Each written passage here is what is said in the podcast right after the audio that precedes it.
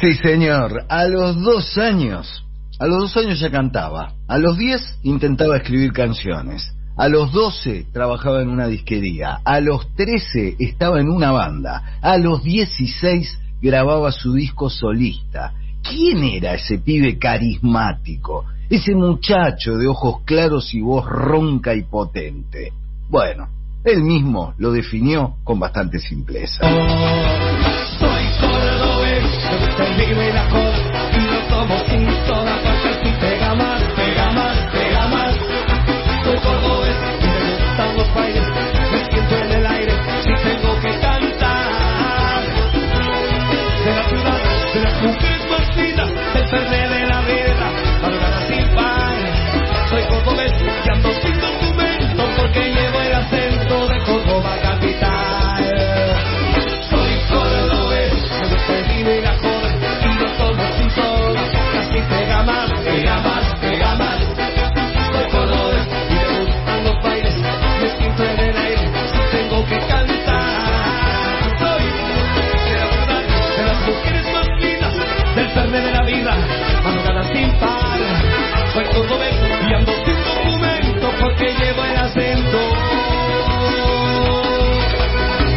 Capital.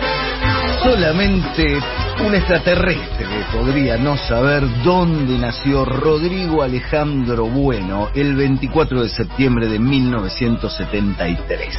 Hijo del productor y disquero Eduardo Pichín Bueno y Beatriz Olave, dueña de un kiosco y compositora, el pibe supo muy, pero muy temprano que ese iba a ser su camino. Tanto que a los 13 años compuso su primera canción con el algo adulto título de La foto de tu cuerpo. Sentado, fumando en un bar y pensando, escribo, mirando tus fotos y extraño tu cuerpo, tu cuarto, tus cosas, tus cartas que ya no son míos. Siento pasar de valiente a cobarde. Y siento que mi corazón se deshace. No puedo seguir cantando lo que siento. No puedo,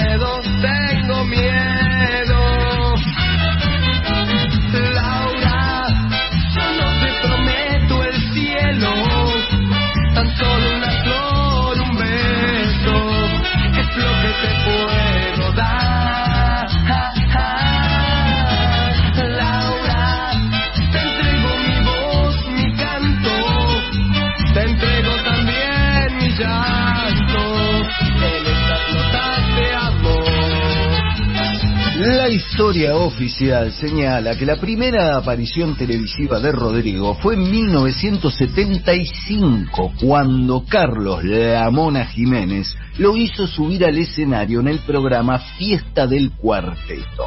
Habitué de los boliches desde bien purrete, más preocupado por aprender música que las lecciones escolares, Rodrigo fue alentado por sus padres a integrar la banda Mantonegro, a editar su primer disco en 1989 y a insistir un año después con Aprendiendo a Vivir.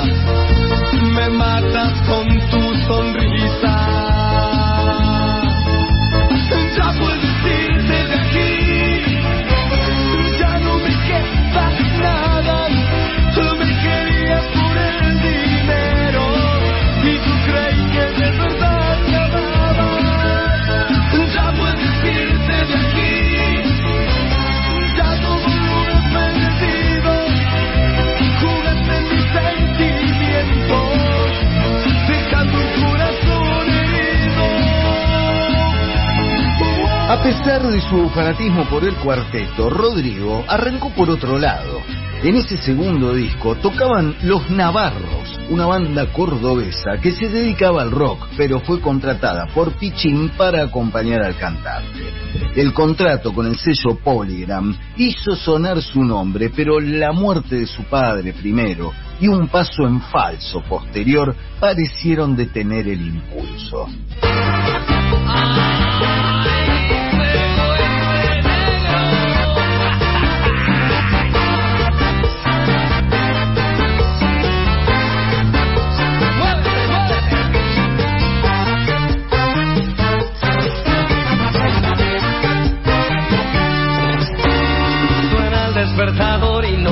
Quiero escuchar.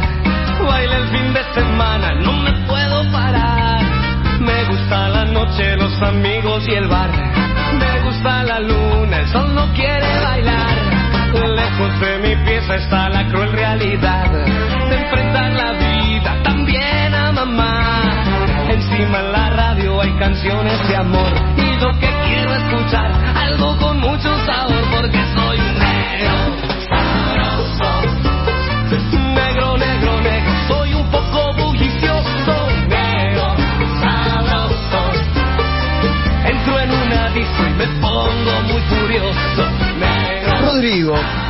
Tenía un carisma evidente, pero su debut para Sony con el disco Sabroso de 1995 lo presentaba con un estilo de salsa y merengue en el que no terminaba de encajar. Las ventas fueron bajas, el sello rescindió el contrato y poco después se dio cuenta de su error garrafal.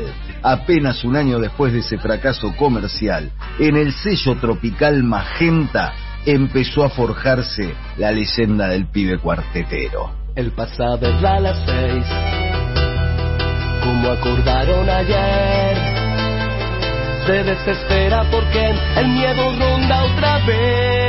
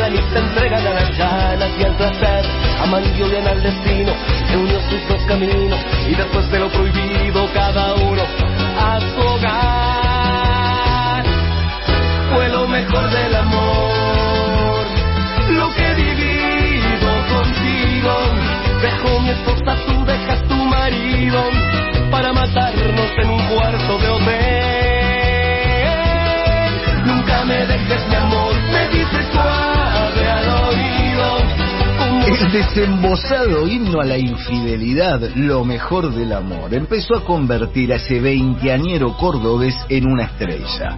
Entre ese tema y la versión del himno del cucumelo de las manos de Filippi, Rodrigo empezó a ser cada vez más requerido en el circuito bailantero, aunque él aclaraba a quien quisiera escuchar que su pasión era el cuarteto en declaraciones y en un disco tan explícito como Cuarteteando.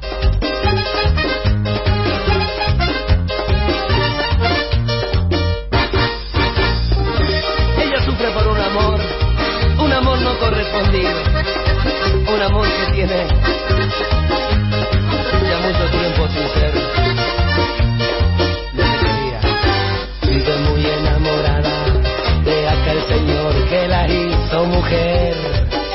Con tan solo 15 años recién cumplidos, faltaba crecer.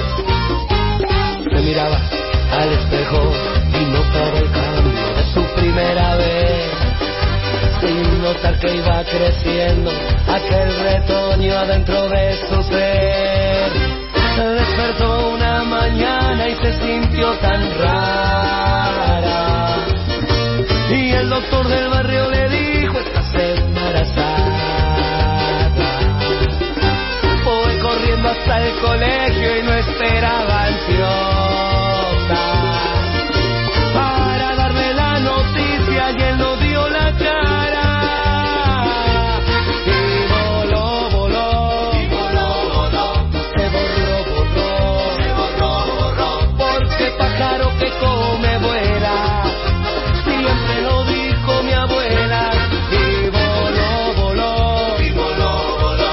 Canciones como Y voló, voló, Rodrigo ya no era un fenómeno provincial, sino nacional. Y si ya llenaba salas, copaba las radios y sonaba en fiestas de toda clase social, en el mismo 1999 el compilado El Potro y un disco grabado en vivo en escombro bailable lo convirtieron en superestrella.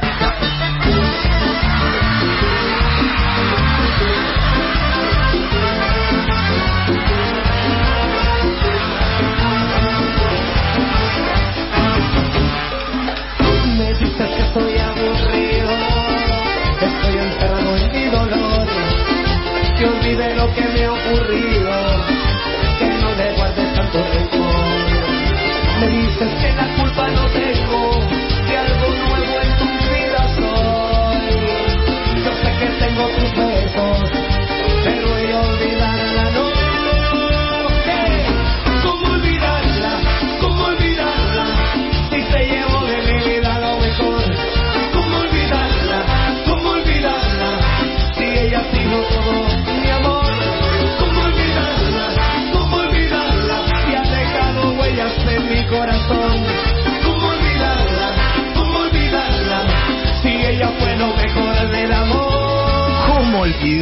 ¿Cómo olvidarse de una de las canciones emblemáticas del potro?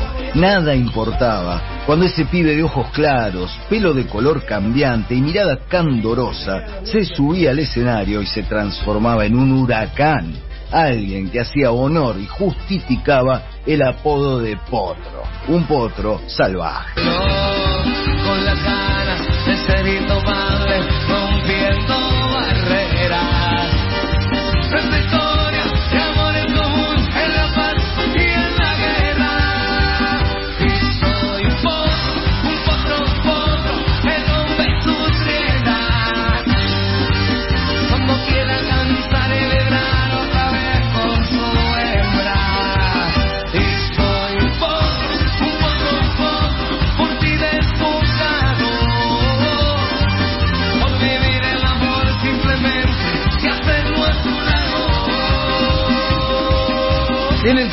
cambio Rodrigo fue lo que los marqueteadores musicales identificaban como un crossover perfecto.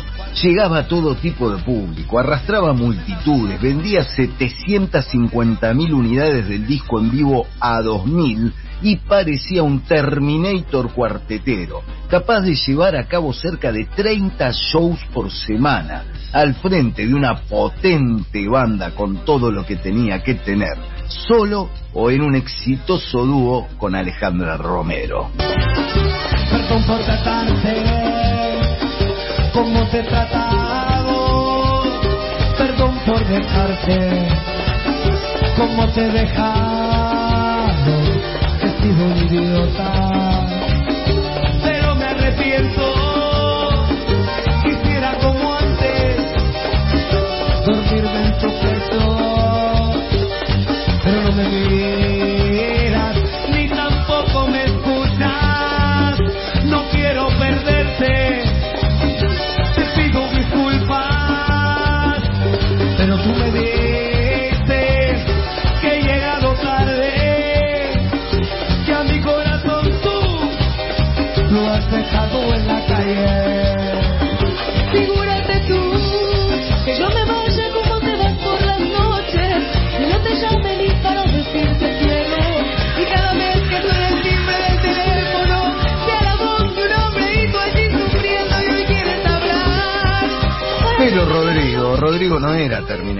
La noria de shows, televisión, entrevistas y vida nocturna le pasaba factura.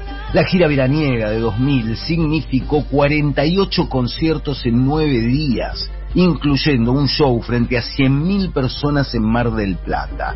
Todo lo que hacía el potro parecía ser un éxito asegurado, aún esas canciones románticas que hoy correrían peligro de cancelación.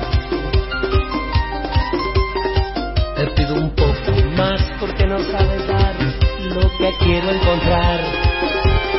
Te pido un poco más porque de ti jamás pasión pude encontrar. Tienes que atrever a ser una mujer de las que todo dan. Tú tienes que aprender los juegos del amor que hacen enloquecer. Quiero en mi cama una cualquiera, loca o ramera, la gran reina del amor. Señora que ama y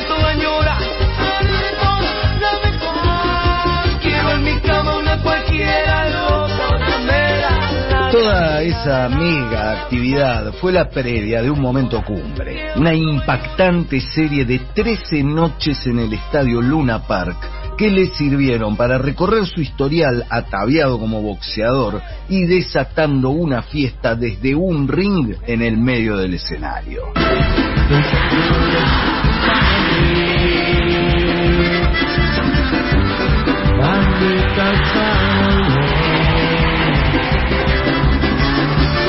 Después de estar contigo, conociendo mi destino.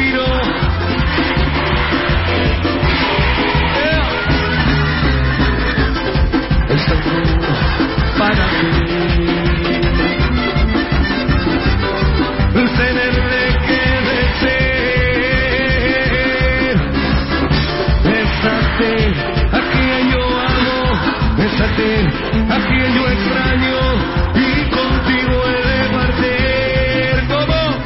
le digo a mi mujer, Aún con el coro popular, aún con el éxito, el reconocimiento y el dinero a raudales, Rodrigo empezaba a estar harto y planificaba un retiro a todo trapo, con una gira americana y un show final en la cancha de River. En el medio, claro, crecían las tensiones con su sello magenta y volaban los rumores sobre excesos, amenazas desde la pesada del ambiente bailantero y hasta el anónimo regalo de una bala con su nombre grabado. Rodrigo era el número uno, pero estaba pagando el precio. Rodrigo parecía extrañar la libertad.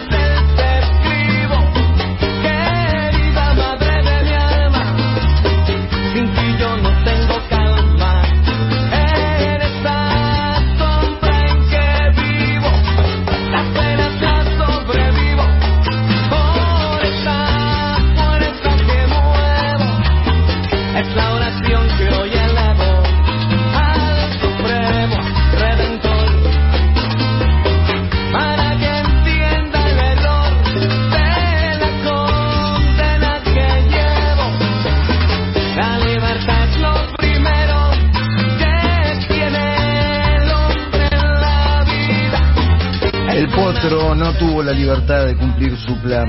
En la noche del 24 de junio de 2000, tras participar de la Biblia y el calefón de Jorge Ginsburg y dar un show de más de dos horas, un accidente en la autopista Buenos Aires-La Plata, a la altura de Verazategui, terminó con su vida.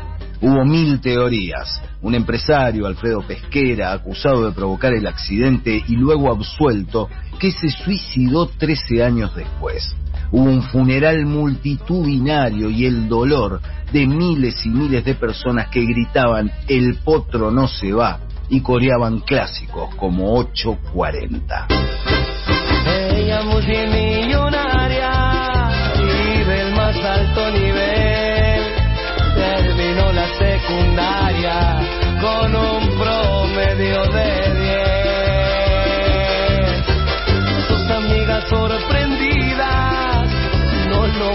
Podían creer que una noche distraída del baile se fue con él.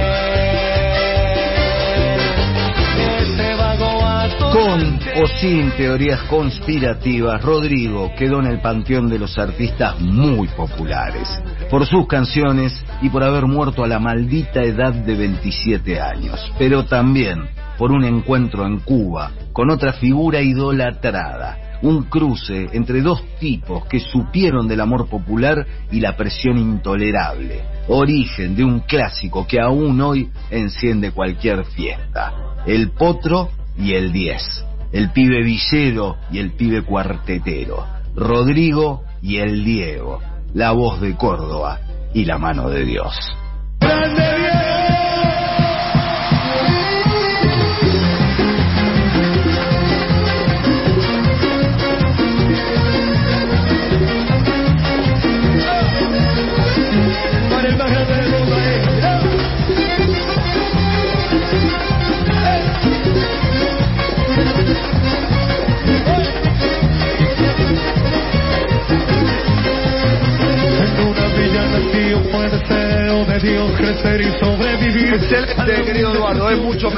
Están llegando, ¿eh? Hay bailongo. ¿Eh? Hay bailongo. Hay bailongo, ¿eh? Muy bueno estuvo, ¿eh? La cantidad de mensajes que están llegando. Queda poco tiempo para terminar el programa.